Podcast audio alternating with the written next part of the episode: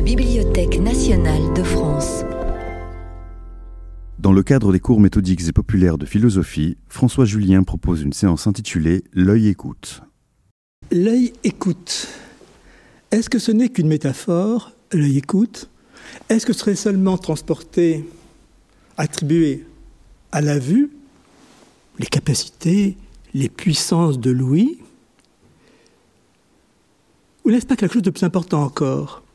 Qui est qu'au fond, le fait que nous, vivons à partir de nos sens. Et nos sens se présentent comme exclusifs les uns des autres. Chacun son attribution, chacun son assignation, chacun son objet. Donc nous vivons avec des sens exclusifs. Je crois que l'audace de cette formule, l'œil écoute, cette belle formule de Claudel sur laquelle je vais revenir, euh, c'est justement de nous faire signe vers la possibilité de déborder nos sens, de les déborder l'un par l'autre, l'un à travers l'autre, déborder la vue à travers l'ouïe. L'ouïe venant au secours, en quelque sorte, de la vue, venant l'épauler, venant la déborder. Et je crois qu'il y a quelque chose d'important pour euh, mieux entendre ce qu'est vivre dans sa capacité. Alors, l'œil écoute, on peut l'entendre de deux façons. Soit à l'indicatif, l'œil écoute. Je verrais bien sur le mode injonctif, impératif. L'œil, écoute. Écoute enfin, œil. Écoute enfin, essaie de, te contenter de te borner, de te confiner à ta propre vision. Alors, cette formule, elle est de, j'ai mis entre guillemets parce qu'elle est de Claudel, de Claudel dans un beau texte, alors on ouverture un beau texte de Claudel sur la peinture hollandaise, et euh, où, euh, alors Claudel n'élabore pas, ne promeut pas en concept cette formule, l'œil écoute, mais il l'a fait varier, il l'a fait entendre, il l'a fait entendre en poète. Donc on, voit dans cette page d'ouverture comment justement il déborde par la langue poétique de, euh, disons, pour faire entendre cette possibilité de promouvoir la vue à travers l'écoute, en regardant une peinture, en regardant une peinture hollandaise. Alors, je vais citer quelques phrases de Claudel parce qu'il faut les entendre justement. Elles sont écrites, elles sont écrites par un poète qui c'est son rôle de poète, tente de, déborder progressivement la langue pour laisser passer autre chose d'inouï. Alors il faut commencer par le paysage. C'est peut-être dans le paysage d'abord que l'œil est appelé à écouter. Je cite Claudel, il faut renoncer à comprendre les Pays-Bas si, dès que l'on s'y est enfoncé pour de bon et en plein, on ne ressent pas sous ses pieds cette élasticité secrète. Si l'on ne s'entend pas soi-même participer à cette espèce de rythme cosmique comme une poitrine alternativement qui se soulève et s'abaisse. Je reviendrai tout à l'heure sur ce rapport entre la vue et la respiration, et l'alternance respirante qui fait communiquer avec le paysage. Il poursuit d'ailleurs, la Hollande est un corps qui respire. Et cette vaste poche de Zuiderzee, au milieu d'elle, Qu'est-ce que c'est sinon une espèce de poumon? Un peu plus loin, à propos d'un tableau, Coup de canon de Van der Velde, il, nous dit il y a comme un commandement enjoint à l'immensité circonférente de cette superposition altière de vergue et de voile. Nous avons là une de ces peintures que l'on écoute encore plus qu'on ne les regarde. Comme si donc écouter devenait le verbe premier, euh, avant même le regard, pour euh, décrire cette possibilité de la contemplation d'une peinture. Et il poursuit en disant ceci Je crois en effet que nous comprendrions mieux les paysages hollandais, ces thèmes de contemplation. N'oublions pas que paysage est un terme qui vient de la Hollande, de la peinture hollandaise, ou du croisement entre la peinture hollandaise et la peinture italienne au tout début de la Renaissance. Euh, en France, c'est un mot qui né au milieu du XVIe siècle. Et donc, c'est bien la peinture qui a inspiré la pensée du paysage, la peinture hollandaise notamment. Ces sources de silence qui doivent leur origine moins à la curiosité qu'au recueillement. Donc une opposition de la curiosité, curiosité de la vue, recueillement de l'ouïe. Et comment faire donc que notre vue soit recueillante et pas seulement curieuse, pas seulement cherchant à observer, mais commençant d'entendre. Si nous apprenions à leur tendre l'oreille, donc aux peintures, en même temps que par les yeux, nous en alimentons notre intelligence. Donc on aurait deux facultés, les yeux, la curiosité, l'intelligence. Ça c'est le grand choix grec. Et puis de l'autre côté, recueillement, écoute, écoute et capacité à entendre quelque chose qui est de l'ordre du vide. C'est ce que dit la phrase suivante. Vide et plein, euh, couple important, même, euh, disons, essentiel dans la pensée chinoise, et Claudel, bon connaisseur de la Chine, leur fait écho. Donc, dans cette peinture, c'est l'énorme importance, je cite, des vides par rapport au plein. Et l'on voit peu à peu, j'allais dire que l'on entend la mélodie transversale, comme une flûte sous des doigts experts, comme une longue tenue de violon, se dégager de la conspiration des éléments. Donc lui vient bien déborder la vue, secourir la vue, par une dimension qu'il dit transversale, globale, englobante, conspirante, ambiante, qui permet donc de la déborder.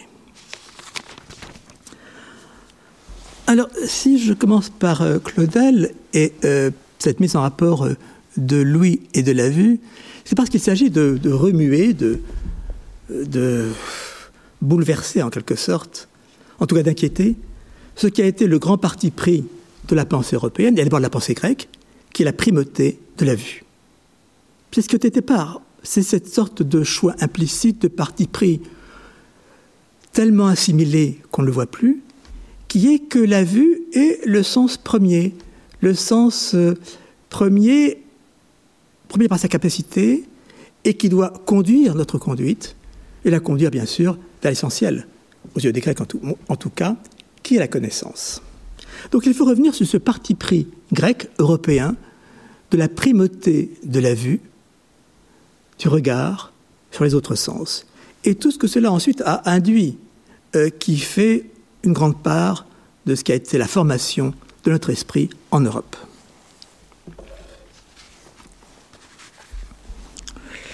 Et avant ça, je voudrais dire que euh, si je m'arrête sur cette formule, cette belle formule de Claudel, l'œil écoute, il ne s'agit pas seulement d'esthétique, d'esthétique au sens propre, esthétisme, sensation, perception. Il ne s'agit pas seulement des sens.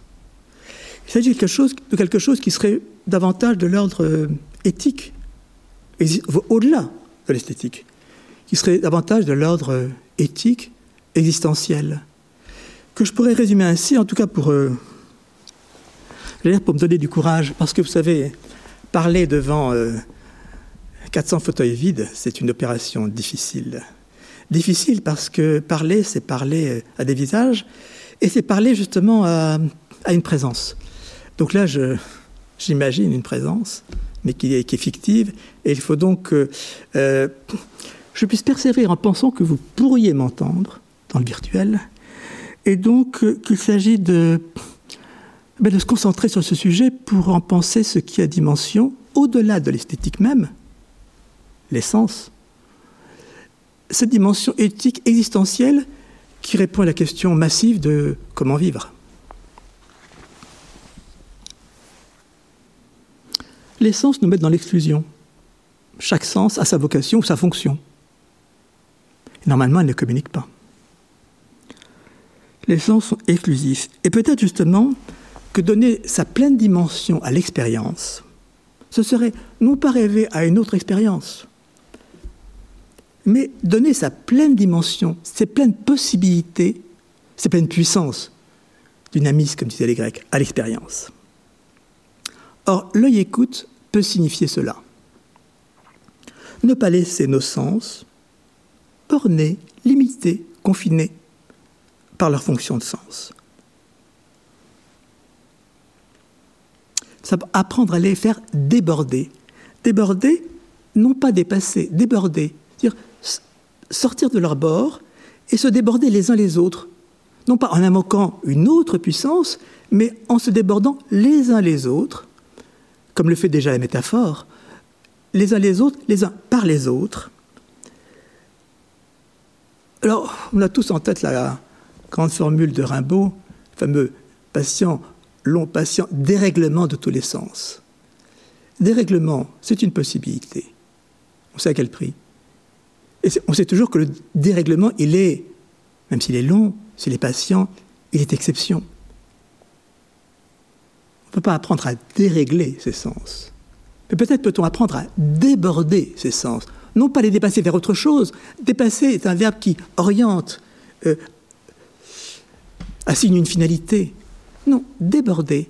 C'est-à-dire sortir des bords de limites et des sens les uns par les autres. Donc, ce que je proposais ici, c'est d'essayer de penser ce que peut être déborder la vue par l'ouïe, et donc promouvoir la vue à travers ce secours de l'ouïe. Il faudrait donc peut-être apprendre à ce que nos sens se secouent l'un l'autre, se déploient l'un par l'autre, aident l'autre, aident l'autre à mieux se déployer. Louis au secours de la vue. Alors je me suis demandé, est-ce que la réciproque peut être vraie? Est-ce que la vue peut aller au secours de Louis? Est-ce qu'on pourrait dire, euh, Louis regarde Je ne crois pas. En tout cas, la question se pose. Je n'en suis pas sûr. En tout cas, je pense que on fait récemment, quand on regarde euh,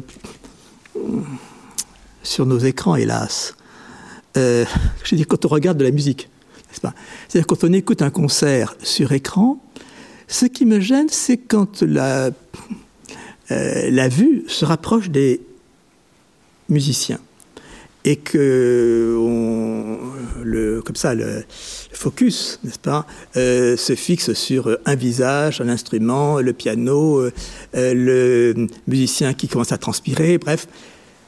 Est-ce que c'est pas plutôt parasitaire de Louis euh, Je préférerais en fait fermer les yeux pour, disons, peut-être mieux recueillir la musique et ne pas me laisser capter par quelque chose d'anecdotique en fait et qui, euh, disons, m'écarterait ou rabattrait euh, ce qui peut s'entendre justement d'ambiant euh, dans sa, dimension symphonique.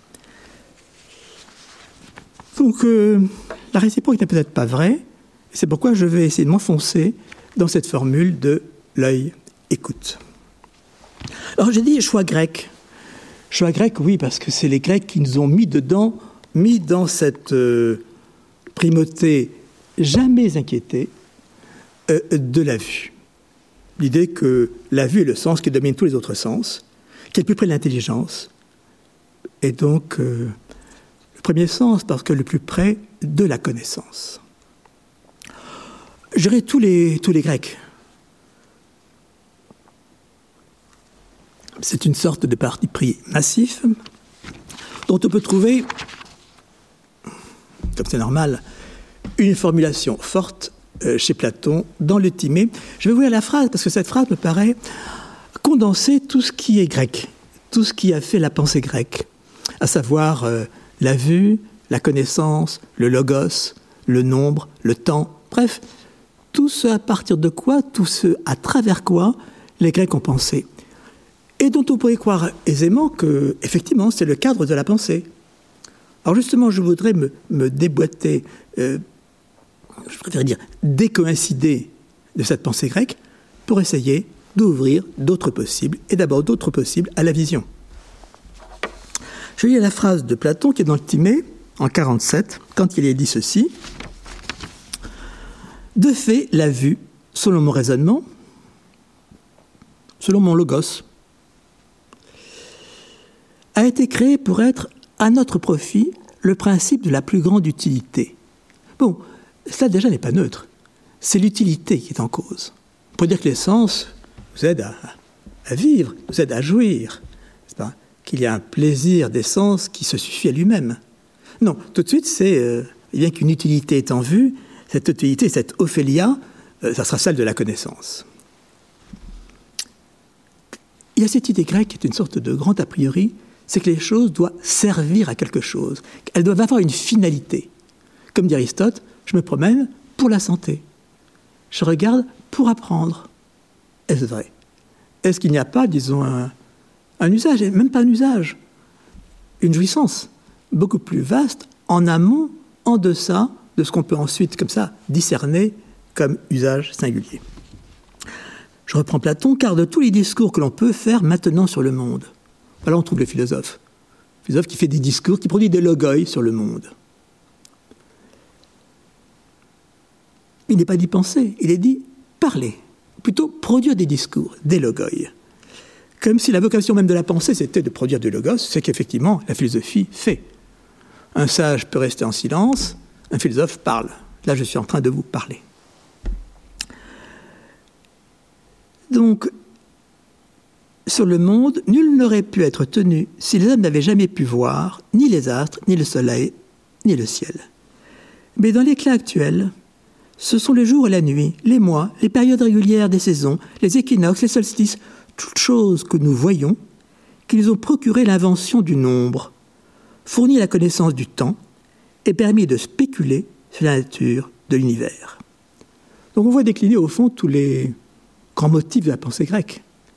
Les logoi, les discours que nous produisons, cette connaissance que nous prenons du monde par la vue et qui permet de, eh bien, de poser des nombres et donc à partir d'eux de concevoir le temps, le chronos aboutissant à quoi? Eh à, cette enquête sur la nature de toute chose. Platon dit Perites, tupantos, fuseos, zetessin. Donc sur la recherche de la nature, fusis, du tout. Là, le choix grec est, est digéré euh, complet, parfait, et finissant sur cette euh, quête, zétésis, quête, enquête, de ce qui est la nature des choses il y a là un choix essentiel qui est celui de penser donc la pensée comme euh, recherche, euh, ce qui là nous écarte de la grande option de, la sagesse. La recherche comme recherche euh, de la vérité à travers cette capacité de connaissance, et de connaissance qui est celle du, du tout, du tout, du tout, parce que le philosophe c'est l'homme du tout, c'est le spécialiste de l'universel, c'est l'homme du concept. Bref, qui ne s'attache pas à telle ou telle chose particulière, mais qui s'élève par l'abstraction à ce tout. Donc je dirais en quelque sorte, euh, tout est dit. Tout est dit de ce qui fait la pensée grecque, de ce qui est notre, héritage de pensée, et euh, qui donc nous impose euh, ce qui pour nous est devenu une banalité, en tout cas une banalité de la philosophie, à savoir que la vue est le sens premier. C'est Platon, mais c'est toute la pensée grecque, à preuve ce qui est l'ouverture de la métaphysique d'Aristote. La grande page d'ouverture de la métaphysique, quand euh, Aristote nous dit cette chose assez monstrueuse d'ailleurs, que tous les hommes aiment naturellement connaître, comment Aristote justifie-t-il cet énoncé premier, d'ouverture, première phrase liminaire de la métaphysique, que les hommes aiment naturellement connaître? Bien, il euh, justifie cet énoncé à partir des sens, justement. puisque la connaissance est inscrite au départ dans nos sens, et que nos sens sont dominés par un sens, un sens premier, qui est la vue. Oui, cet euh, énoncé d'Aristote, liminaire, première phrase de la métaphysique, les hommes aiment naturellement connaître, j'ai dit monstrueuse, le mot est un peu violent, mais il, euh, vous savez quelle révolte il a suscité dans la pensée moderne européenne Chez Nietzsche, chez Nietzsche, chez Deleuze, enfin c'est un, parce qu'au fond, est-ce qu'on aime naturellement connaître? N'est-ce pas une illusion? Est-ce qu'on ne préférait pas ne, pas connaître, mais qu'on se heurte à la nécessité de connaître, n'est-ce pas? Qu'il y a quelque chose qui nous provoque. J'en prends une expérience simple. Quand les Grecs ont découvert l'incommensurable en mathématiques, ben, ils ont fait comme s'ils ne connaissaient pas. Ils ont fait comme s'ils pouvaient éviter. Et le premier à avoir découvert l'incommensurable, on l'a, paraît-il, euh, jeté par-dessus bord, où on lui a levé un, tombeau symbolique, parce qu'on aurait préféré ne pas euh, entrer dans cette difficulté eh bien, de l'incommensurable mathématique, euh, faire comme si de rien n'était. Donc cette assertion, les hommes aiment naturellement connaître, il faut la fonder. Et Aristote le fait à partir des, sens, donc, qui sont donc ce, stade élémentaire de l'expérience, et euh, parmi eux, un qui domine, plus près du cerveau, qui est la vue. Je cite la suite. et plus que toutes les autres, les sensations visuelles. Donc c'est les premières lignes de la métaphysique d'Aristote.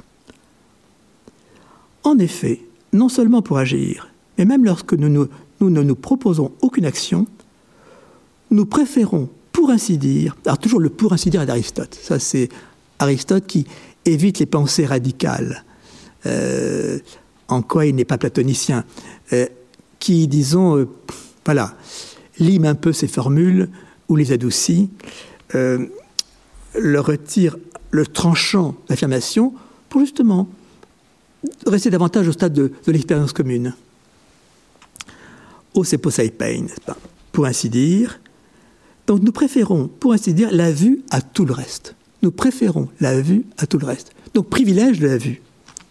La cause en est que la vue est, de tous nos sens, celui qui nous fait acquérir le plus de connaissances et nous découvre une foule de différences. Donc l'utilité est bien la connaissance. On aurait pu penser que les sens nous servent à autre chose. La primauté est la connaissance, et la connaissance, dit Aristote, par différence. Diaphora puisque c'est comme ça que Aristote conçoit la connaissance, aboutissant à la définition. Nous définissons une chose par différence avec d'autres choses. Et de différence en différence, jusqu'à la dernière différence, la différence ultime, qui est la définition. Donc vous voyez tout ce qu'il y a là donc de, choix non réfléchis, non discutés, comme ça, posés, j'allais dire imposés euh, par les Grecs.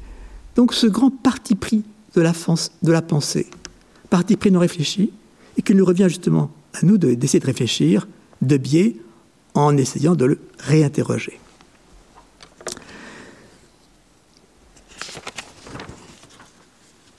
Et c'est vrai que tout notre vocabulaire intellectuel, venu des, venu des Grecs, est un vocabulaire de la vision, lié à l'œil. tous nos grands mots, je dirais, de la philosophie sont liés à l'œil. D'abord, le mot idée. Idée, ça vient du grec idea, on retrouve la racine id. Id, comme dans eidenai. Donc, c'est idée, c'est ce qu'on voit. Une vue de l'esprit, comme on dit. L'idée est donc une vision. En quoi donc l'intellectuel, la pensée se trouve directement, comme ça, euh, branchée sur le visuel? Mais euh, et idéa, ce grand mot grec, euh, se déploie de l'aspect visuel à idée, idée mentale. Et donc c'est ça le grand euh, segment constitutif dans l'élaboration de la pensée grecque, de ce visuel à l'intellectuel comme idéal. Et les termes voisins, idéa, eidos, tout cela partie du même vocabulaire du visuel. De même, théorie. Théorie, théorie en grec, c'est voir. Et même le terme qui signifie esprit, nous en grec, dans son sens premier, c'est voir, dans son sens homérique. Donc c'est Homère, c'est pas, pas, seulement Platon.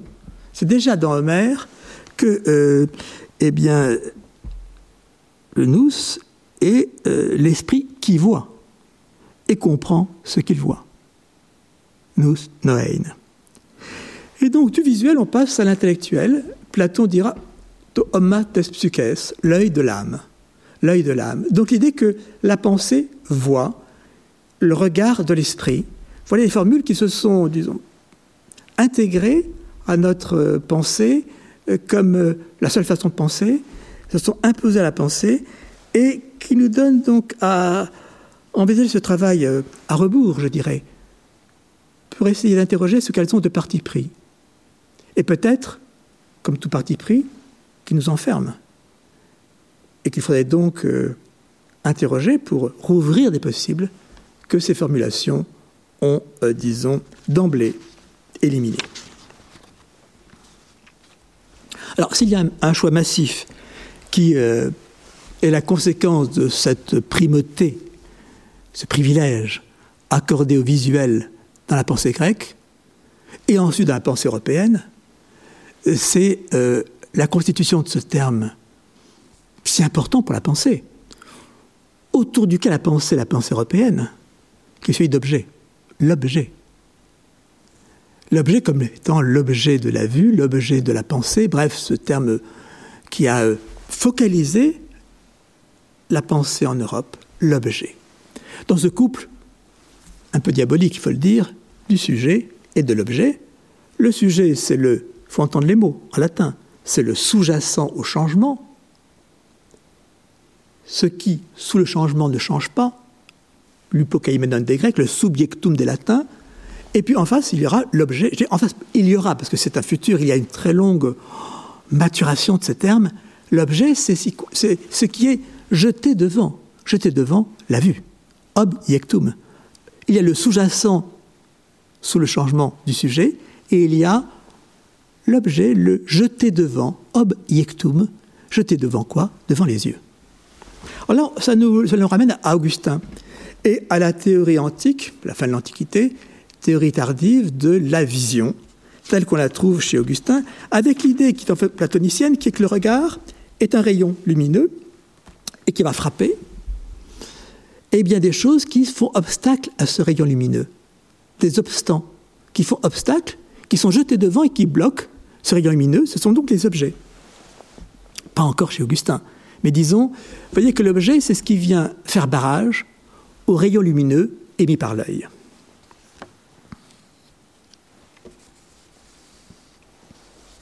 C'est ce qu'il dit Augustin, je cite un passage d'Augustin.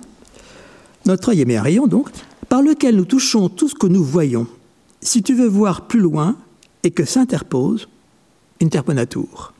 Quelques corps, le rayon se rompt sur le corps jeté devant, le corps jeté devant, le corpus objectum, le corps qui est objecté à la vue. Et il ne lui est pas permis de passer outre vers ce que tu désires, voir. Donc l'idée d'objet, c'est d'abord l'idée d'obstacle. Euh, d'obstacle qui vient donc euh, euh, bloquer, arrêter, stopper le rayon lumineux qui se porterait plus loin. L'objet donc est l'obstant, le corps interposé entre la visée et la vue. Et donc au départ venant entraver la capacité de la vision. Donc ce parti passé objectum ne désigne pas la chose regardée, mais ce qui, jeté devant la vue, brise l'axe du regard, offusque sa capacité. Il y a une maturation très lente dans la pensée médiévale à partir de cette théorie de la vision chez Augustin, croisant la théorie des capacités de l'âme d'Aristote, et qui va euh, aboutir progressivement et accoucher au début de la pensée euh, classique de cette notion d'objet. D'une part, capacité de l'âme qui s'adresse chaque fois à quelque chose, chacun des sens s'adressant comme capacité s'adressant à, je ne peux pas appeler un objet pour l'instant, mais disons à quelque chose qui le concerne. Donc théorie d'Aristote, celle du euh, et d'autre part la conception du regard euh, se heurtant à l'objet obstacle de la vision, les deux se s'accommodant, se rencontrant, euh, aboutissent à cette notion d'objet autour de laquelle s'est organisée la pensée de la connaissance en Europe à l'époque classique. Donc on voit à quel point ce privilège de euh, la vue, aboutissant à la constitution de tout vocabulaire intellectuel comme visuel, aboutissant à la pensée de l'objet comme objet de la connaissance, autour de quoi s'est organisée notre pensée de ce que de ce connaître, tout cela donc la nécessité de voilà de s'imposer à la pensée européenne. Et ma question sera donc euh, comment essayer de sortir de ce grand parti pris pour essayer de euh, retenir ou de sauver la vue de ce dans quoi elle s'est trouvée prise ainsi, dans cette fonction de vue objectivante, pour la rouvrir à d'autres possibles, ce pourquoi Louis pourrait nous aider.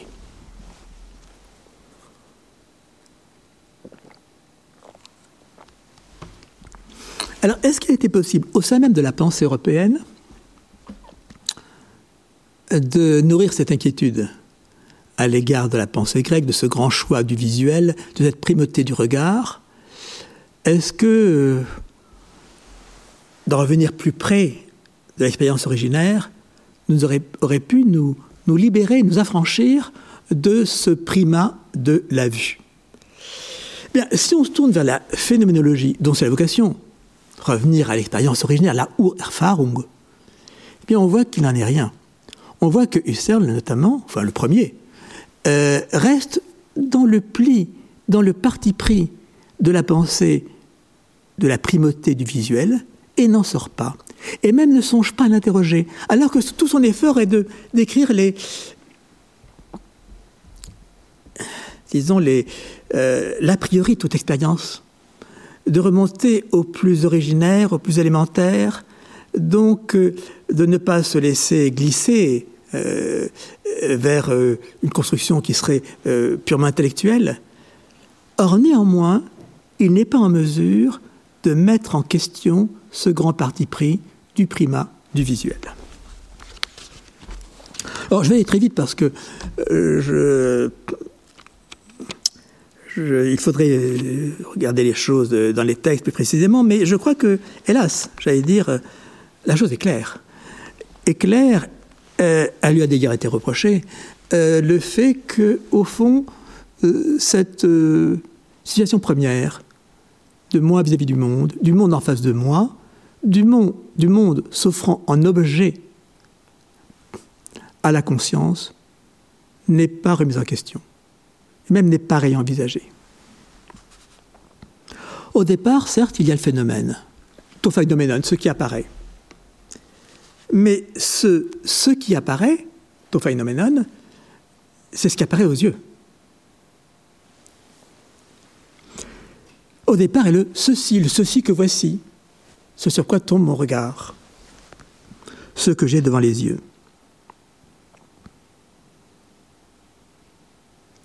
Si je résume les positions de Husserl,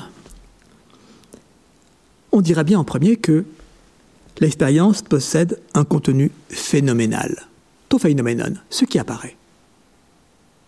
On ne préjuge de rien d'autre. On part du, du plus élémentaire, ce qui apparaît. Et ce phénomène est un mode d'apparaître de quelque chose. Comme disaient les Grecs, todé ti, un quelque chose. Et toute expérience porte donc sur ce quelque chose qui se montre à nous. Ce qui fait que l'expérience originaire est la perception. Et la perception, qui sera développée ensuite dans l'être au monde. Donc vous voyez que dans la description qu'il fait, Husserl, des structures d'essence de notre expérience, c'est le visuel qui sert à cette expérience toute perception d'une chose matérielle, donc étendue. Alors, c'est là qu'intervient un concept très riche de Husserl, celui de esquisse, on traduit en français esquisse, profil, Abschattungen. C'est-à-dire que là, je vois des fauteuils, je ne vois pas le fauteuil en, entier, je vois le fauteuil à partir de ma position. Donc, je ne vois pas le fauteuil entier, j'en vois qu'une esquisse, qu'un profil, mais à force de voir des esquisses et des profils des mêmes choses, on a une connaissance globale de cette chose. Mais voyez que ce qui n'est pas remis en question, c'est le fait que ce soit le visuel qui soit constitutif de ce ceci que voici, cette chose devant moi, cet objet, cet objet pour la conscience. Husserl ne le remet pas en question. Donc il y a ce concept fécond des Abschattungen, des esquisses, silhouettes, qui apparaissent qui sont donc phénomènes, s'offrent phénoménalement, à nous, mais en même temps, euh, et donc c'est le flux de ces perceptions par esquisse, par profil, qui progressivement forment notre conscience des objets, reste que ce statut de l'objet comme étant l'objet visuel, euh, donc appréhendé par une perception du regard, n'est pas non seulement n'est pas remis en question, mais Husserl n'imagine pas, alors qu'il fait tant d'efforts pour remonter aux structures d'essence a priori de l'expérience, il fait tant d'efforts pour remonter dans cette originaire, eh bien, il n'a pas l'idée, il n'a pas l'imagination de euh, se décaler de ce grand choix du visuel. Je dis Husserl, mais si vous ouvrez euh, L'être et le néant de, Sartre, Sartre euh, reste dans ce pli. ce dont je parle, c'est quoi? C'est la tasse en face de mes yeux, en vis-à-vis. donc cette objectivité du ceci que voici, Todetti, ceci qui, voilà, se présente comme phénomène à ma vision. Donc ce grand privilège accordé au visuel qui porte à la connaissance, connaissance qui est objective, objet pour la conscience, n'est pas remis en question. Vous qu'il faut donc aller, euh, il faudra essayer de poser le levier, comme dit Descartes, n'est-ce pas Si on a un point pour poser le levier, après tout est facile, ou poser le levier pour remettre en question ce qui, des Grecs à Husserl, à la phénoménologie, n'a pas été remis en question, ou même n'a pas été envisagé comme questionnable, interrogeable. Si je dis encore deux mots de ce parti pris husserlien accordant la primauté à la, à la vision, d'abord ce qu'il appelle la visée, la visée, de la conscience. La conscience est dans cette activité première de viser. Euh, l'adéquation, l'adéquation qui est euh, l'adéquation de la visée et de l'objet, est donc porteuse de ce qui a été le grand euh, critère de la connaissance à l'époque classique, mais aussi chez Husserl, qui est l'évidence. L'évidence qui est le parfait recoupement entre l'un et l'autre, entre euh, la vision du sujet et l'objet. Quand il y a parfaitement parfait recoupement euh, de l'un par l'autre, telle est l'évidence cette notion d'évidence donc de Descartes, Husserl reste dedans. Et pour en venir à cette vocation du regard, qui n'est pas remise en question, comme quand il dit sous le regard de l'esprit. Sous le regard, alors il faut entendre les deux. Le regard, l'esprit regarde, on est dans le tradition grecque, idée comme étant euh, vue, sous le regard. Ce sous est important parce qu'il exprime la, justement cette position de supériorité, de surplomb, de la vue par rapport au monde, même si tout l'effort de Husserl est de penser la corrélation, de penser l'être au monde, néanmoins, sous le regard de l'esprit, est une formule qui nous maintient dans le choix grec. Je dirais que dans ce beau texte sur euh, qu'appelle-t-on penser, Heidegger reste dans le même pli. Euh, l'idée de l'arbre devant moi. Vorstellung. L'arbre se tient devant moi, je me tiens devant l'arbre. Alors oui, il y a corrélation, c'est ça qui est euh, nouveau, n'est-ce pas? Les relations sont vues dans les deux sens. L'arbre est devant moi, l'arbre en fleurs au printemps, je suis devant l'arbre, et finalement nous sommes l'un devant l'autre, et donc en, en corrélation l'un avec l'autre. Néanmoins, ce devant les yeux, comme étant le premier rapport au monde, n'est pas questionné.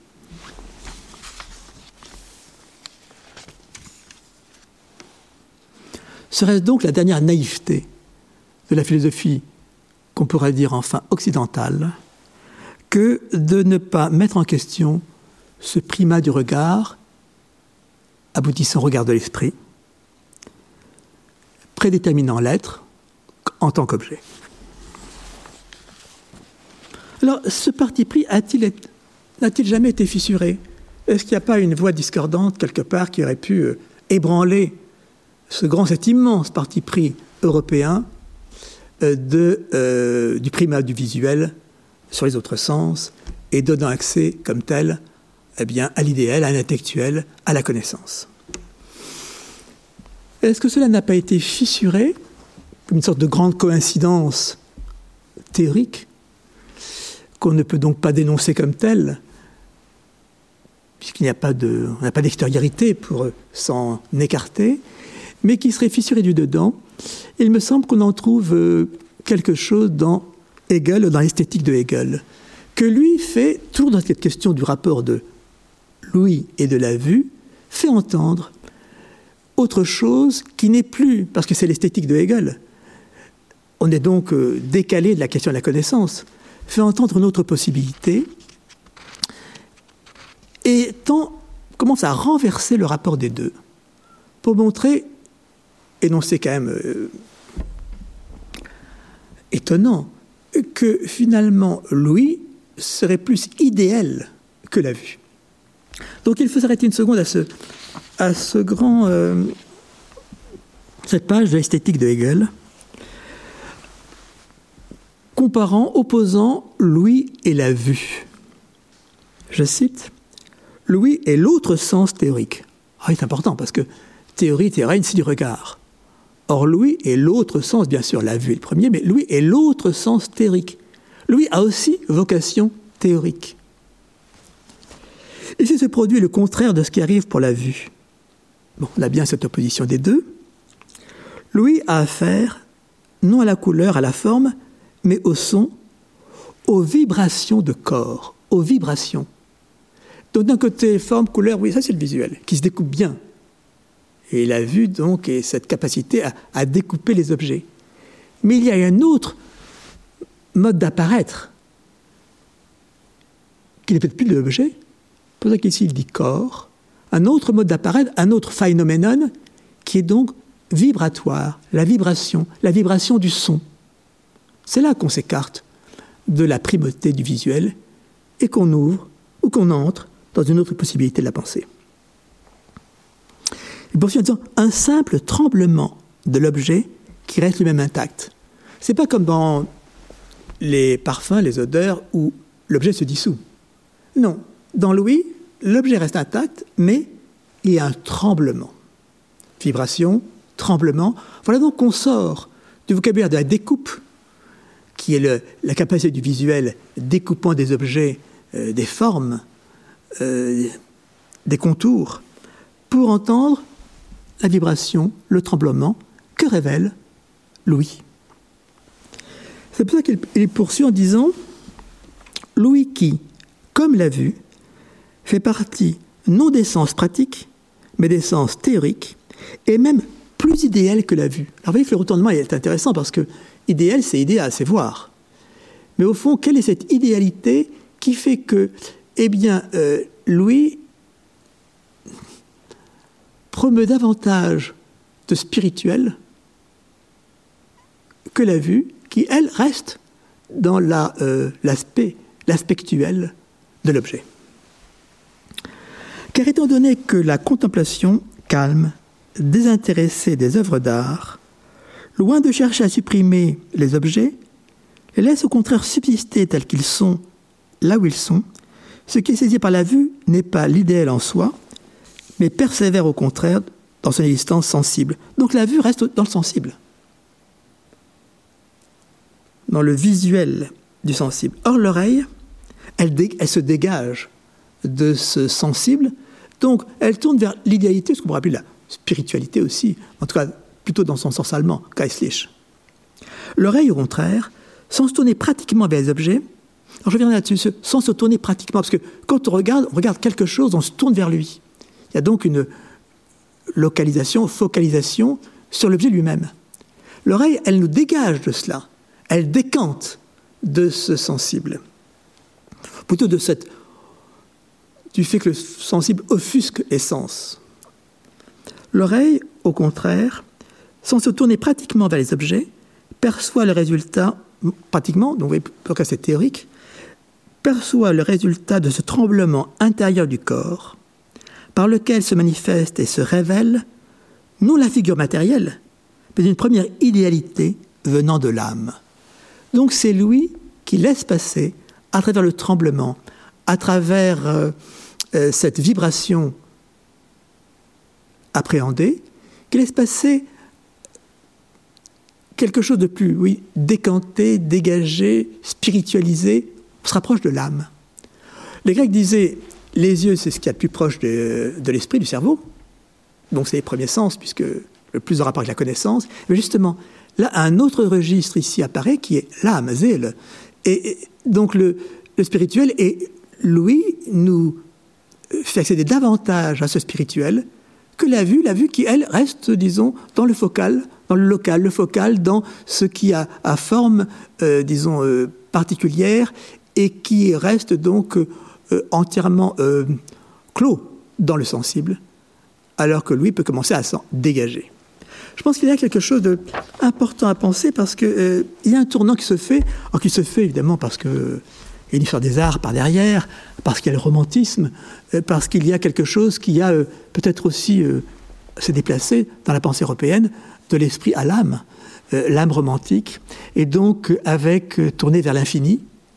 Or, les yeux ont quand même la fonction première de délimiter et penser ce que horizon, par exemple, en grec, orismos, c'est quoi? C'est la définition par délimitation du paysage à partir de ma position de sujet qui voit l'horizon, qui ferme donc l'horizon du monde, qui clôt l'horizon. C'est cette limite définition qui, voilà, dans laquelle le regard est enclos à partir de la position d'un sujet.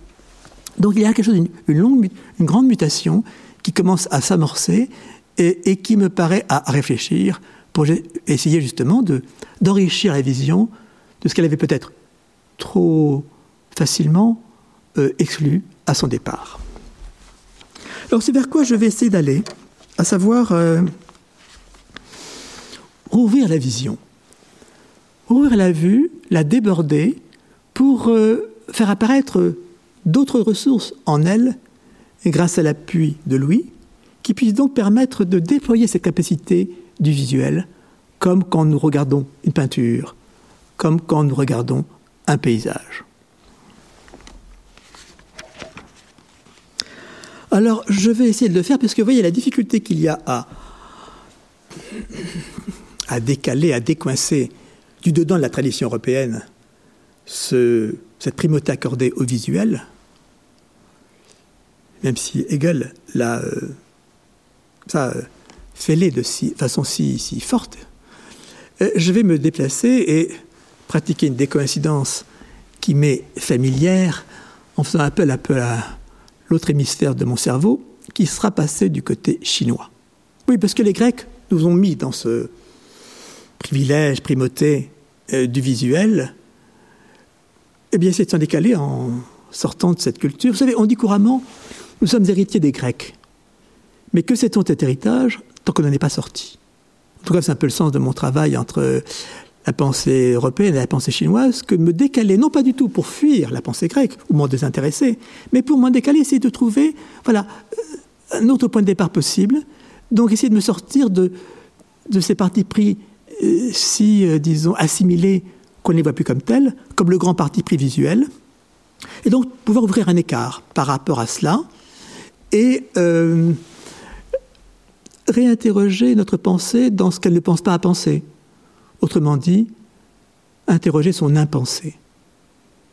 C'est-à-dire ce qu'on ne pense pas, ce à quoi notre pensée est adossée, et que par la même, elle ne peut pas penser.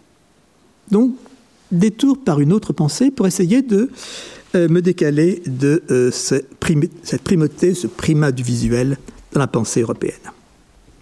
D'abord, ce qui apparaît, c'est que la vue, c'est le sens dominateur, impérieux. La vue impose et elle assume une initiative. On pose son regard sur. On dit sous son regard. Commander du regard. Donc il y a cette fonction dominatrice, de commandement, de surplomb. Et à partir de là, il y a l'attitude conquérante. Ma vue va, va, chercher dans le monde, conquérante,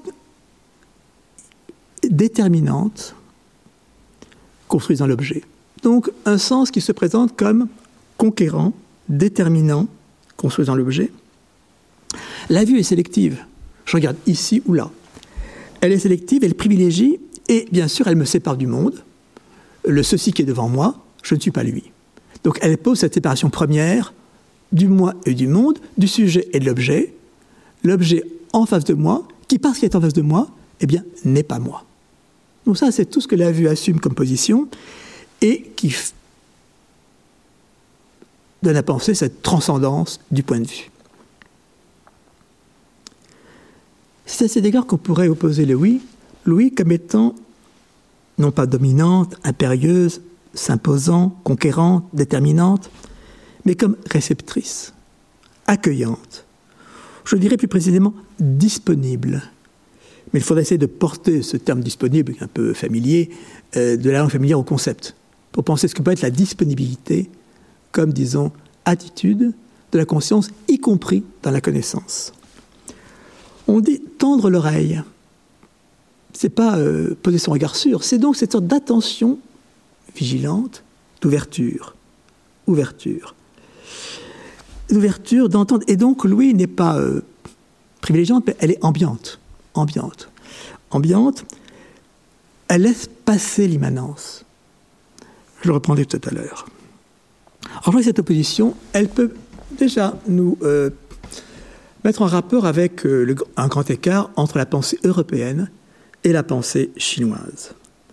Je dirais d'un mot, l'Europe a privilégié la vue comme sens premier, la Chine a placé Louis avant la vue. Serait-ce que dans la langue la plus, la plus commune aujourd'hui, pour dire intelligent en chinois, Ming, on dit entendant, voyant. Entendre avant voir. On dit par binôme, la pensée chinoise pense par binôme, mais donc Louis est posé comme première. Entendre, c'est-à-dire recueillir, accueillir, euh, capter de façon large, diffuse, non pas aller chercher dans le monde pour poser son objet et dans cette attitude, attitude je, dis, conquérante, n'est-ce pas, dominante de la vue. Peut-être même qu'on pourrait euh, développer euh, cette euh, opposition, plutôt cet écart, écart entre pensée européenne et pensée chinoise, oui, écart entre philosophie et sagesse. Le mot sagesse est un terme dont je me méfie un peu, qui a tellement été abusivement employé, surtout par l'idéologie hein, du bonheur, du développement personnel, nous sommes sages, enfin, etc. Bon, purement idéologique. mais on pourrait essayer au contraire de, enfin, justement, de donner un sens plus rigoureux à ce que serait sagesse, en pensant que la philosophie serait sous le primat du regard, encore chez Husserl, et que la sagesse serait plutôt une pratique de l'écoute. On sait bien dire familièrement, le sage c'est celui qui sait écouter. La sagesse, donc, du côté de l'écoute, donc de la, euh, non pas de la saisie, non pas de la conquête de l'esprit, mais de l'accueil, de la disponibilité. Euh, et donc, je ne veux pas évidemment euh, forcer le trait, mais si vous avez vu des peintures de sages chinois, vous voyez qu'ils ont de tout petits yeux, la peinture classique, et de longues oreilles, n'est-ce pas? Euh, alors, il y a quelque chose qui, je crois, fait, fait écho à cette, ce fait que la sagesse est comprise davantage comme capacité à capter, comme Louis, n'est-ce pas à percevoir tout ce qui vient du monde dans son caractère diffus, ambiant, euh, non comme ça euh, euh, trié par le, le regard de l'esprit, et qui est donc un, voilà, un trait qui peut être marquant à cet égard, mais que je voulais développer davantage en contrastant les deux. Je dirais, la vue, c'est le sens du local et du discontinu. On regarde ici ou là, local, focal. Et lui dit continue, j'ouvre les yeux, je ferme les yeux. Louis serait le sens inverse, non pas du local mais du global. Je perçois derrière la tête. Il n'y a plus de devant, le fameux arbre devant mes yeux ou la tasse devant moi. Non, justement, Louis, c'est euh, l'appréhension, non pas locale, mais globale, ambiante même indifférente dans cette capacité de captation. Et puis, Louis, c'est le sens du, euh, non pas discontinu, mais continu. On dit fermer l'oreille, on entend encore. Donc, je pousse encore plus loin l'écart en question, je dirais. Euh, et pourquoi c'est un choix grec? La vue Parce que c'est le choix de l'être, la détermination dans l'être. Donc, détermination, limite, objectivation, tout ce qui est le choix du visuel alors que Louis serait du côté non pas de la pensée de l'être, mais du processus, du processuel, de ce qui est en cours, du flux. Et ça, c'est le grand parti pris de la pensée chinoise, le flux. Le flux est donc du processuel. Donc Louis, comme le sens non pas local mais global, non pas discontinu mais continu. J'aime beaucoup ce vers de Baudelaire. Entends ma chère, entends la douce nuit qui marche. Ben oui, c'est cela, n'est-ce pas? La douce nuit qui marche, on l'entend.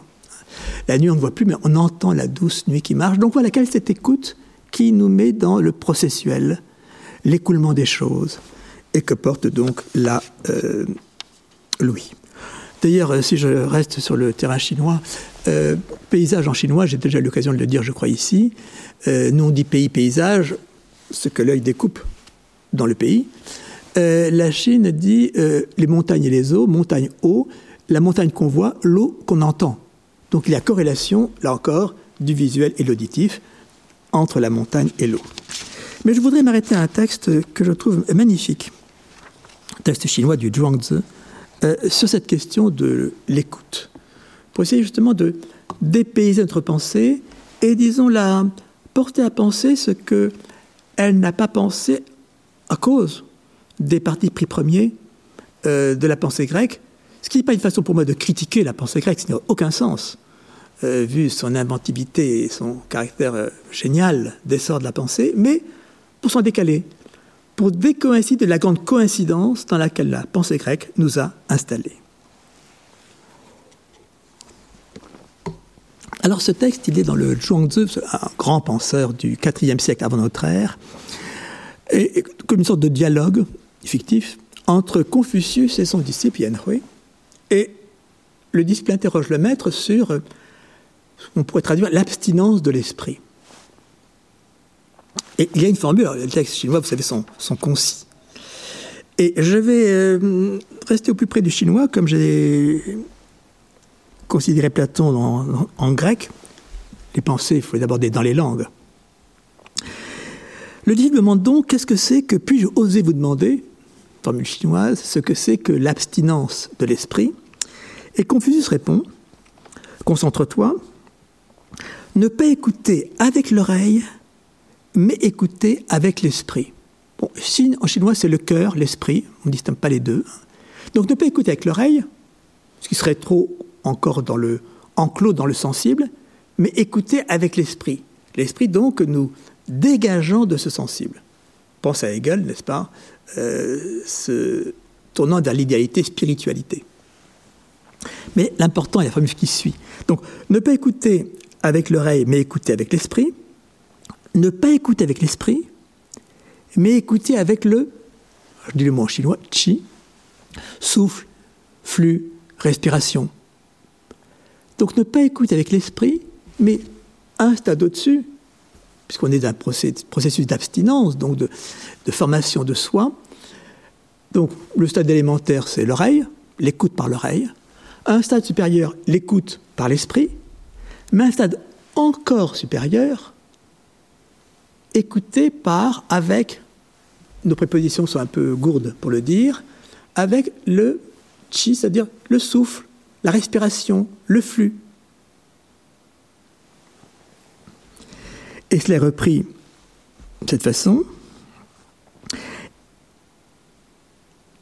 Le premier cas, l'écoute se limite à l'oreille.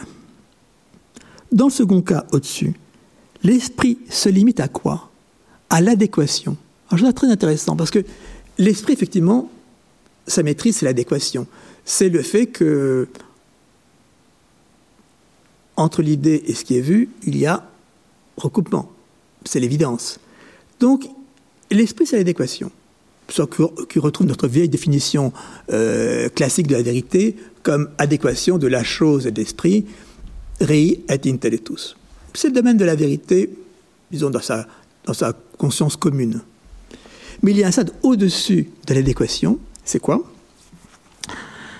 Les Chinois, souffle, esprit, respiration. Non, souffle, flux, respiration, chi. Vide, accueillir les choses. Vide, évidemment. Chi su e, Donc, ce terme ce niveau ultime, supérieur, au-delà de la perception purement sensible par l'oreille, au-delà de l'adéquation de l'esprit, il y a un stade supérieur qui est une écoute, qui, elle, est une écoute au niveau de ce qui n'est plus, un objet possible, savoir souffle, respiration, flux. Et à ce niveau-là, on se rapporte aux choses aux choses, ça c'est du, voyez, notre vocabulaire euh, occidental euh, toujours un peu réifiant, on se rapporte aux choses sur le mode du vide, de l'évidement, du dégagement, de l'évacuation. Donc on a évacué le sensible opaque, on a évacué, l'adéquation de l'esprit, et on est à un stade supérieur où on est dans un rapport aux choses qui est évidé, évacué, affranchi, et où peut circuler, peut circuler ben justement souffle, flux, respiration, chi en chinois. Alors si vous étiez devant moi, je vous dirais est-ce que vous comprenez, est-ce que vous suivez Et vous ne l'êtes pas. Donc je vais, euh, je peine un peu, si vous voulez, à essayer de faire entrer dans la langue européenne une formule chinoise si concise et qu'il faut lire en chinois parce que, évidemment, euh, la syntaxe européenne les remet en logique européenne. Or, il faut percevoir en elle ce qu'il y a d'une gradation extrêmement subtile, donc du sensible dans son opacité, dont on, avec euh, dépassé par, là il y a des dépassements, dépassé par euh, un niveau intellectuel d'adéquation de connaissance, mais ce niveau intellectuel d'adéquation de connaissance, il est dépassé lui-même par un niveau supérieur où ce n'est plus l'oreille, ce n'est plus l'esprit, c'est le chi, le souffle. Le souffle qui est dans le monde comme en moi, cette respiration du monde comme de moi. Euh, on se souvient de la euh, page de, de Paul Claudel quand il dit euh, la terre en lente qui respire, n'est-ce pas? Donc cette respiration qui traverse et le monde et le moi qui fait donc qu'il n'y a plus le moi face au monde, le moi face à l'objet, ce vis-à-vis du regard tel que, disons, il a marqué la pensée, la connaissance en Europe, mais qu'il y a cette diffusion, pénétration, oui, diffuse, ambiante, n'est-ce pas, qui est celle de souffle, flux, respiration, qui sont donc évidées de ce qui sera encore trop compact, euh, y compris dans son adéquation, pour avoir cette capacité d'accueil, d'accueil, c'est-à-dire de ce que je vais penser comme étant la disponibilité de l'écoute, dont la vue pourrait, elle aussi, tirer parti. Bon, je ne sais pas si ce, détour euh, euh, par ce texte de Zhuangzi a pu vous parler. Euh, il me semble que on peut au moins entendre quelque chose. Qu'il y a un au-delà à l'adéquation qui a été la grande logique du visuel. Adéquatio rei et intellectus, ou adéquation d'abord entre la vue et ce qu'elle perçoit comme objet. Euh, adéquation des contours, des formes, des lignes, qu'il y a un stade supérieur qui est celui de la communication, circulation, ce que porte la notion de chi comme flux, respiration, respiration, animation.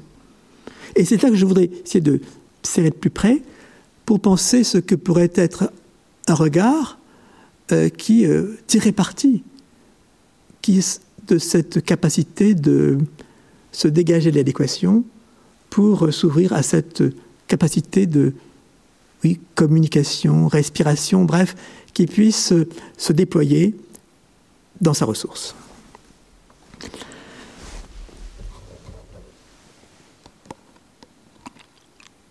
Bien, je persévère toujours seul dans ma solitude. Euh, la solitude du penseur, c'est une belle chose, mais alors la solitude euh, du locuteur, c'en est une autre. Pour essayer de voir ce qui, justement, alors se, dessine au-delà même de l'esthétique, l'esthésis, comme étant perspective éthique, existentielle, à partir de ce fait premier que j'ai commencé par évoquer, à savoir que nos sens sont exclusifs. Chaque sens est, je dans sa boîte, dans son canal, c'est-à-dire dans sa fonction. Cinq sens, chacun assigné à une fonction séparée des autres, et elle ne communique pas. Du moins en principe, du moins tel qu'on en fait la liste. Cette liste que vous trouvez dans Aristote, dans son euh, Péripsychès, où chaque œil est, disons, à sa vocation propre, sa fonction propre. Ce sont donc des canaux qui nous rapportent au monde. On dit cinq sens. C'est intéressant de penser qu'en Chine, on dit six sens. Non pas ou, yuan. L'esprit est un sens comme les autres. Ça, c'est important.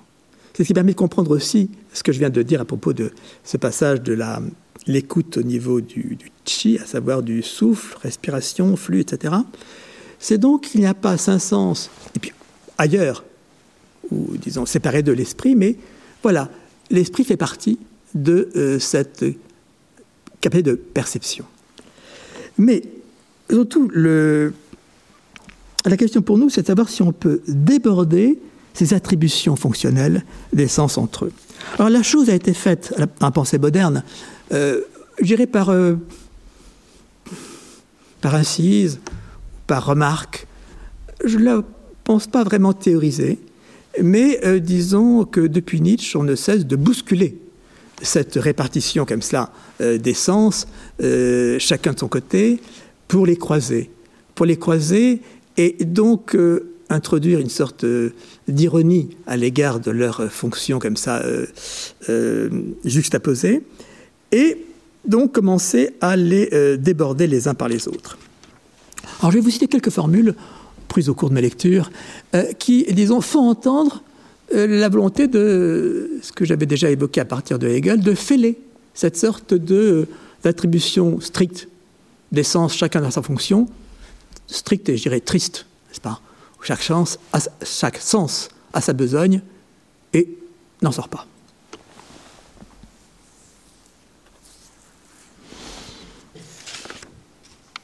Alors quelques formules qui font signe, si vous voulez, qui euh, versent ce décloisonnement des sens entre eux, et donc ouvrant la possibilité d'un débordement.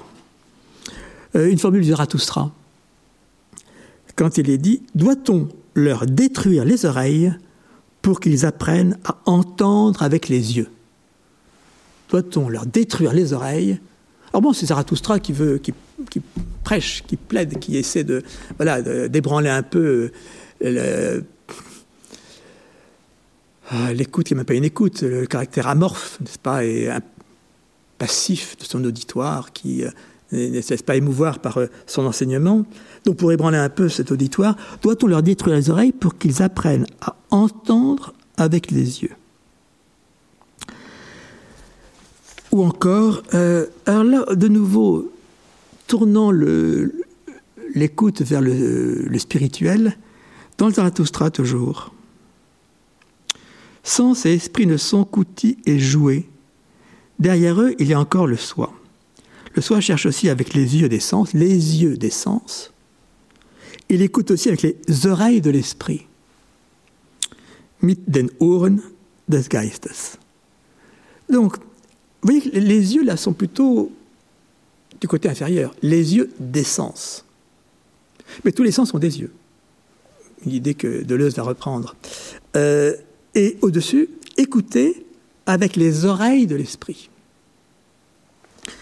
Bon, ces formules sont, là, comme ça, dispersées, non développées, euh, et ça me paraît important de le remarquer. C'est symptomatique. Euh, il y a cette sorte de primauté imposée du visuel et du cloisonnement des sens dans la pensée européenne, et donc c'est par euh, petits coups, c'est par euh, euh, petits bougers euh, qu'on essaie de fissurer cela. Donc c'est des remarques. Il n'y a pas de théorie de cela. Il y a des remarques un peu insolites, insolentes chez Nietzsche. J'en trouve une autre chez Adorno que je trouve belle comme telle, c'est dans les Minima Moralia, Adorno nous dit au fond, l'oreille perçoit ce qui est destiné à l'œil.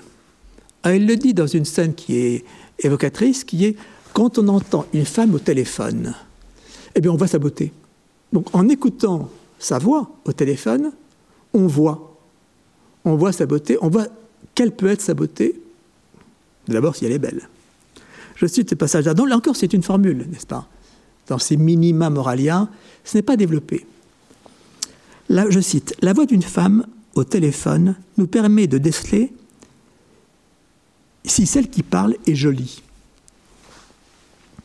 La sûreté du ton, son naturel, son attention, son attention pour soi, reflètent tous les regards d'admiration ou du désir qui se promènent sur elle. Donc on capte tout ça. Au téléphone, on capte tous ces regards qui ont dû, qui ne cessent de se porter sur elle, est absente, on ne la voit pas, pas?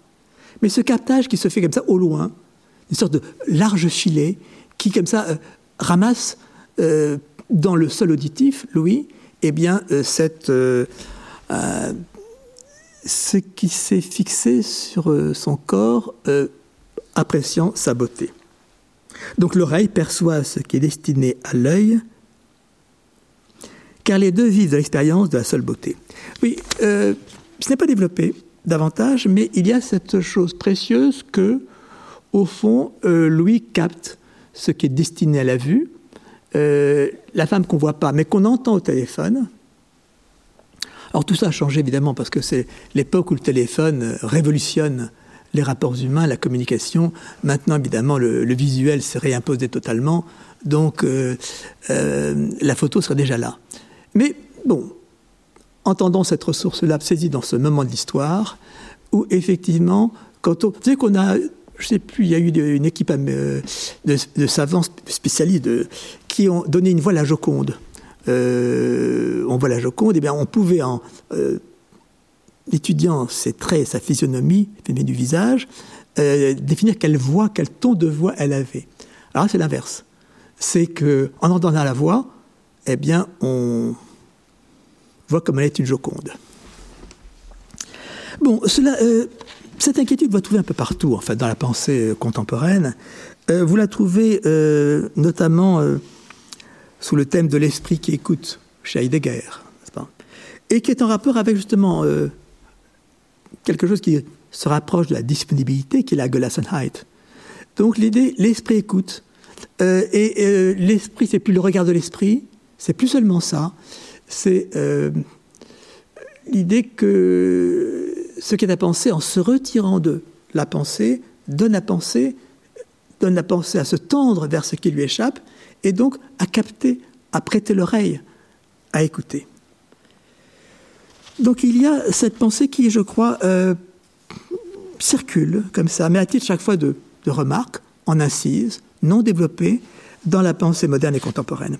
Je m'arrêterai sur deux passages, deux exemples de cela, avant d'essayer de conclure, ou plutôt de, d'aboutir de ce propos un peu vagabond. Deux références que je prends comme cela euh, en, je mets en regard, euh, qui sont celles de la vue non pas comprise par rapport à l'ouïe, mais par rapport au toucher. La vue qui palpe. Façon donc de déborder le visuel, euh, le visuel qui se fait à distance, par le sens inverse du toucher dans la proximité. Vous trouvez deux développements. Là, il y a développement euh, chez, Ponty d'une part, chez Deleuze de l'autre. Je les signale rapidement. Chez Maloponti, dans Le visuel invisible, dans le chapitre sur l'entrelac, le chiasme, justement, l'entrelac, le chiasme, croiser les sens, croiser, ne plus les garder comme ça, euh, chacun euh, dans son ornière, isolés des autres, mais les croiser, et donc croiser la vue par le toucher, et penser la vue comme étant non pas ce qui regarde de loin, mais ce qui vient palper, n'est-ce pas, dans la plus grande proximité. Bon, je cite quelques phrases parce que Maloponti, c'est dans la phrase qu'il pense donc il n'est pas détachable, il n'est pas résumable de la, cet euh, art de, nouer dans la phrase euh, l'expérience. Le regard, disons-nous, enveloppe, palpe, épouse les choses visibles. Et encore, la palpation tactile, où l'interrogeant et l'interrogé sont plus proches et dont, après tout, celle de l'œil est une variante remarquable. Donc l'œil n'est plus qu'une variante du rapport euh, de euh, l'interroger, l'interrogeant. Ça qui est important chez Maloponti, c'est que c'est plus, si vous voulez, le regard qui domine. C'est qu'il y a euh, corrélation au point qu'on ne sait plus qui a l'initiative, quel est le premier rôle entre regardant et regardé. ce qu'on voyait déjà d'ailleurs dans le passage sur l'arbre en face de moi chez Heidegger, qui est donc euh, le fait que l'interrogeant et l'interrogé sont plus proches et donc, après tout, celle de l'œil est une variante remarquable. Donc l'œil, au fond, n'est qu'une variante, un cas d'un rapport au monde beaucoup plus large, qui est ce rapport bah, d'être au monde, justement, comme disent les phénoménologues, à savoir euh, de communication euh, élémentaire où l'initiative du sujet se trouve comme ça euh, replié. Une page plus loin, je cite encore Maloponti, il faut nous habituer à penser que tout visible est taillé dans le tangible. Taillé dans le tangible, ce n'est qu'un cas au fond du tangible, et ce en quoi il s'incruste, c'est ce tangible qui, dans lequel nous sommes insérés, dans lequel nous existons nous-mêmes. Tout être tactile promis en quelque manière à la visibilité, et qu'il y a empiètement, enjambement, non seulement entre le touché et le touchant, mais aussi entre le tangible et le visible. Donc, empiètement, enjambement. Donc les deux sens se croisent. Eux qu'on pouvait penser les plus lointains, le plus célébré, la vue, et disons le plus lié au concret, ou enfin dans le concret, le toucher. Mais non, en fait, ils se croisent, ils s'entrelacent, pour reprendre le titre du chapitre. L'entrelac, le chiasme. Et le visible est incrusté dans le tangible.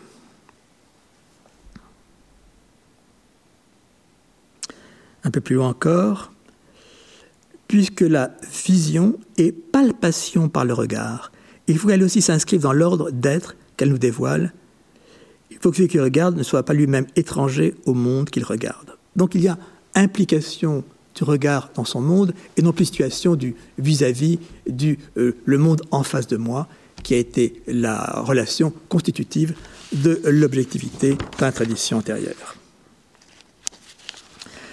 Bon, référence, euh, je dirais, connexe, même si les deux philosophies ne se rencontrent pas, chez Deleuze, dans son euh, Francis Bacon, où euh, Deleuze, par un autre biais, celui de l'art égyptien, revient à ce thème de la vision qui palpe, ce qu'il appelle la fonction haptique, aptein en grec toucher.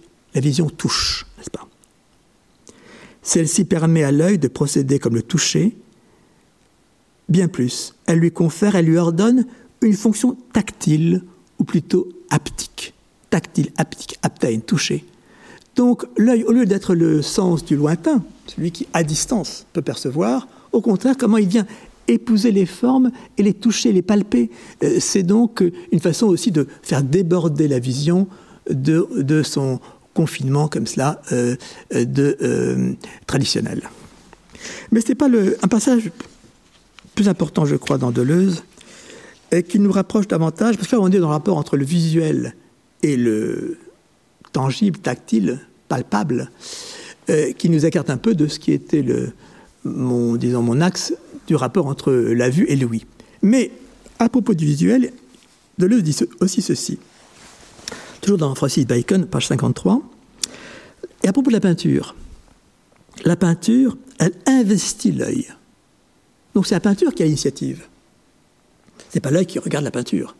La peinture va investir, c'est-à-dire se, placer dans l'œil, investir et l'occuper. La peinture investit l'œil.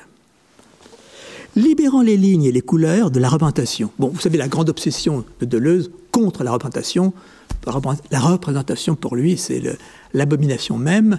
Euh, il ne cesse de vouloir renverser la pensée classique de la représentation.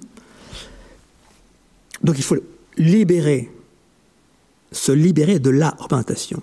Donc la peinture, elle libère les lignes, les couleurs de la représentation, elle libère en même temps l'œil de son appartenance à l'organisme. Bon, ce qui fait sens avec sa pensée du corps sans organe. Elle le libère de son caractère d'organe fixe et qualifié. Alors ça me paraît important. La peinture libère l'œil de son caractère d'organe fixe et qualifié, qualifié par euh, ce qui est sa fonction propre. L'œil devient, je cite toujours euh, Deleuze, l'œil devient virtuellement l'organe indéterminé polyvalent. Donc au lieu que l'œil soit vu dans sa détermination fonctionnelle de la vision, avec tout ce que j'ai dit précédemment du choix grec pour en faire le sens euh, premier, privilégié, par la peinture, il y a un affranchissement de l'œil dans cette fonction comme ça, euh, je vais dire sectaire, isolante, lui permettant d'être, de servir non pas comme organe de la vue telle qu'on la conçoit habituellement, mais de la vue comme organe indéterminé et polyvalent. donc débordant de sa fonction attribuée. Et je cite cette dernière formule que je trouve nous mettant en voie vers euh, l'objet même de cette, intervention.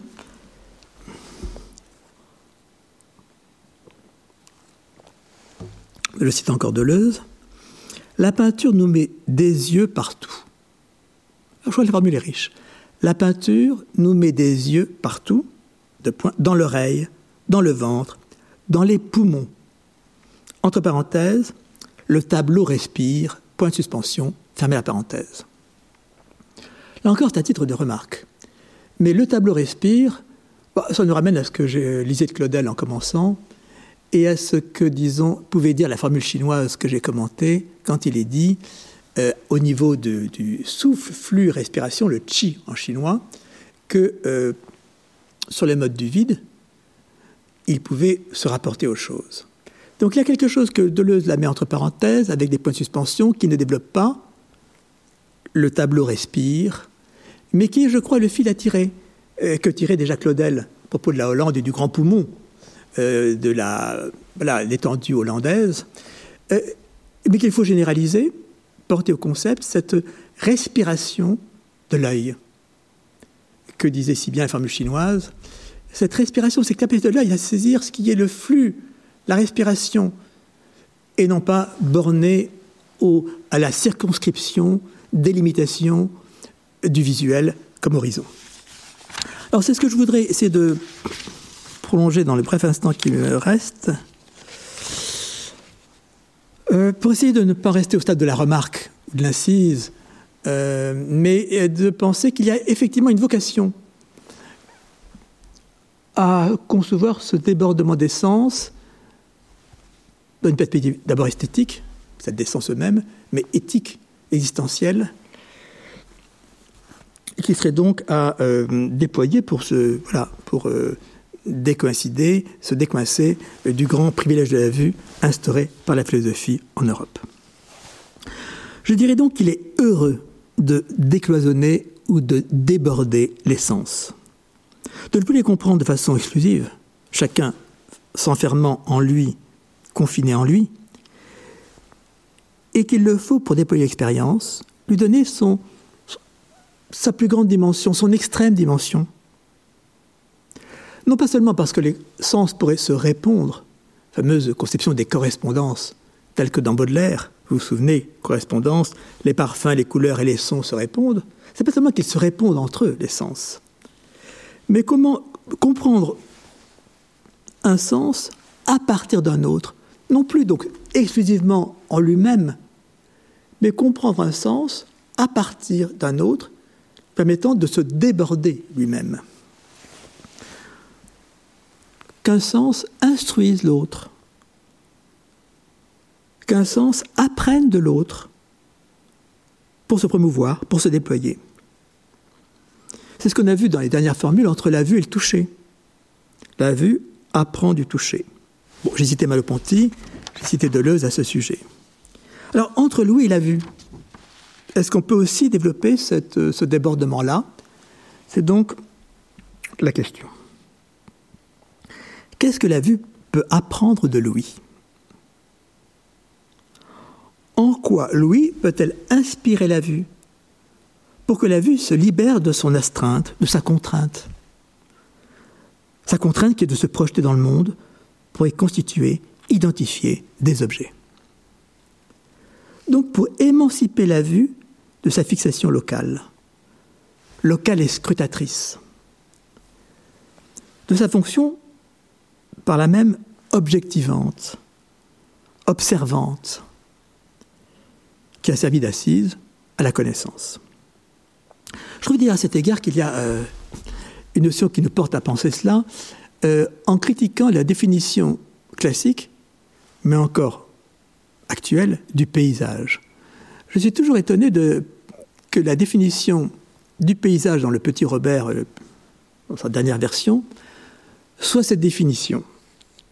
Il est dit paysage, définition donc, partie d'un pays que la nature présente à un observateur. Partie d'un pays que la nature présente à un observateur. Vous voyez que le paysage est conçu encore euh, comme euh, au départ cette notion au XVIe siècle, dans un rapport d'observation, rapport sujet-objet. La nature présente se présente comme objet à l'observateur, observé, objet, obstacle. On est toujours dans ce ob. Ob de la confrontation, de la séparation donc. On sait bien qu'un paysage, c'est tout autre chose que cette, euh, disons, euh, découpe dans un pays, pagus, latin, euh, ce paysage découpe à partir de la position du sujet observant face à une nature qui s'offre à lui comme objet. Mais pourtant, la définition reste, si vous voulez. Donc il y a à inquiéter, il y a à ébranler cette, cette primauté, ce privilège accordé à la vue dans sa fonction visuelle, strictement visuelle, dont on a vu des formules comme ça, de part et d'autre, euh, euh, commencer à, oui, à s'inquiéter, mais qu'il faudrait, je crois, essayer de porter plus loin. Alors d'abord, euh, oui, ce que nous a, dit, Hegel, la vue doit apprendre de Louis la vibration, le vibratoire, ce tremblement. La vue pourrait saisir ce tremblement, ce vibratoire, des objets qui ne sont plus alors seulement des objets. La vue devrait donc, doit, peut apprendre de Louis, en tout cas quand elle est devant un paysage, quand elle est devant une peinture.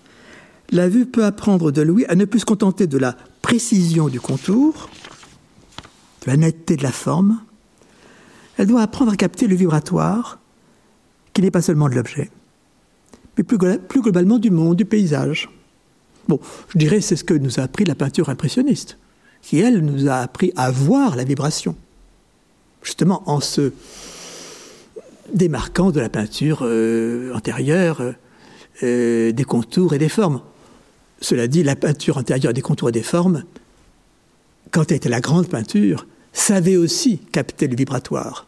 Prenez les grands tableaux de, Titien vieillissant, de Rembrandt, ou même de la peinture classique française, dans ses sommets.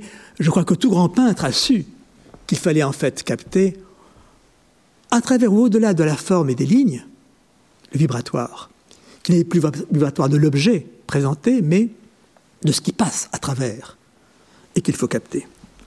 Donc écoutez. La vie doit apprendre de Louis donc l'appréhension qui serait globale, ambiante, envahissante, sur le mode du flux. Non plus donc isolante, spécifiante, déterminante, mais fusionnante l'atmosphère, l'ambiance. Encore si peu développé, ambiance, dans notre langue. Malgré euh, fonction fusionnante, alors on pensera à Seurat, au pointillisme, n'est-ce pas À cette capacité de, pour la vue de, bah oui, de faire fusionner, euh, et non pas seulement de euh, d'isoler. Ou à travers l'isolation, justement, d'appeler dans l'isolation au débordement de cette isolation par fusion de ce qui est euh, globalement euh, peint. Mais plus loin peut-être encore, la vue doit apprendre de Louis, se rapprocher de Louis, pour euh, dépasser l'adéquation. Là, je fais référence plus précisément au texte de, Zhuangzi, le penseur chinois que j'ai lu tout à l'heure, de trois façons en dépassant l'adéquation par évidement et ce que j'appellerais enfin la disponibilité. Voir de façon disponible. D'abord le dépassement de l'adéquation, qui serait la capacité communicante, non seulement corrélante, mais communicante, évoquée à travers ce souffle, flux, respiration, voir sur le mode du flux, du flux ambiant, envahissant, se diffusant, donc dépassant l'adéquation avec l'objet.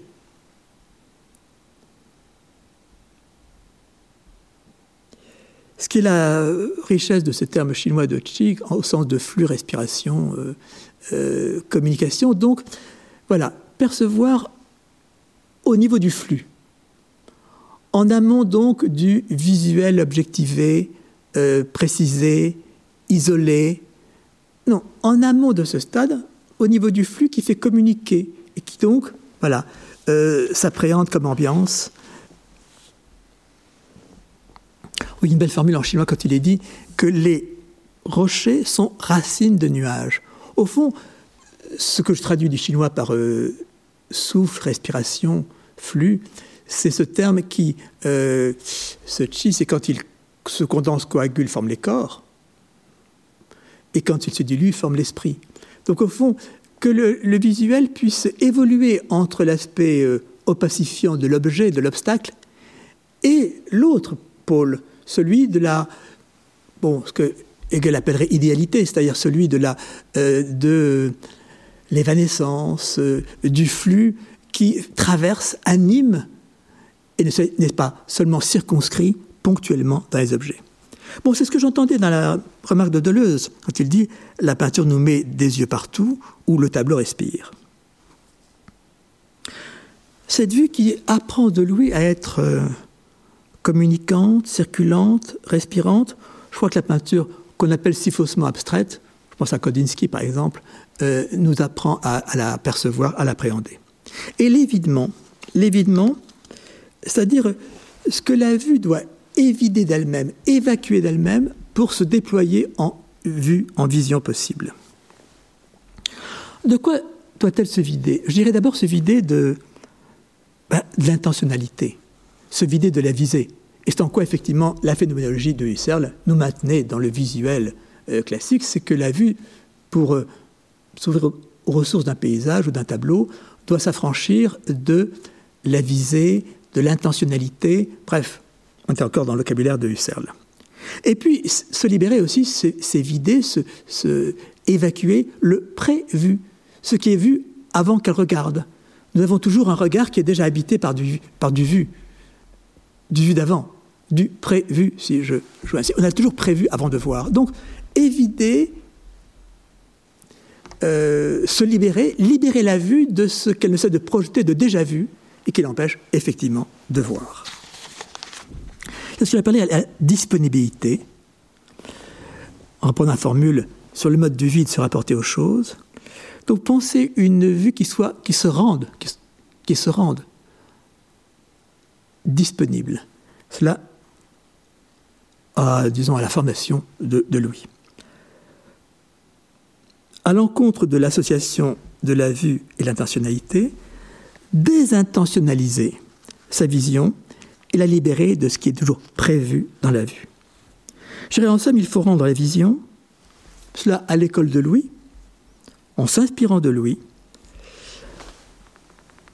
à sa, capacité de capter la vibration, le tremblement. Rendre sa vision à sa capacité, rendre, c'est-à-dire au fond, euh, oui, parce que cette capacité, est dans la vision, mais nous ne cessons de la rabattre. Donc il faut rendre la vision a cette capacité qu'elle a en elle, mais qu'il faut déployer, capacité communicante, insufflante, respirante, et non pas isolante, objectivante, etc. Il faut l'évider de tout ce qu'il y a de projeté, de déjà vu, faisant obstacle à la vue, la libérer de ce qu'elle a d'intentionnel pour lui apprendre à commencer d'écouter. Et par là, déborder notre expérience dans l'expérience. L'ouvrir par croisement et inspiration des sens entre eux. Donc non pas rêver d'autres expériences, mais en ouvrant un sens aux ressources de l'autre, en instruisant un sens par son autre, comme l'a vu par Louis, au lieu de les garder exclusifs, donner une dimension inouïe à notre expérience. Je vous remercie de votre attention, auditeur virtuel, en espérant qu'un jour, je vous reverrai en face à face. Vous venez d'écouter un podcast de la Bibliothèque nationale de France. Retrouvez les conférences, rencontres et créations de la BNF sur toutes les plateformes de podcast ainsi que sur le site bnf.fr.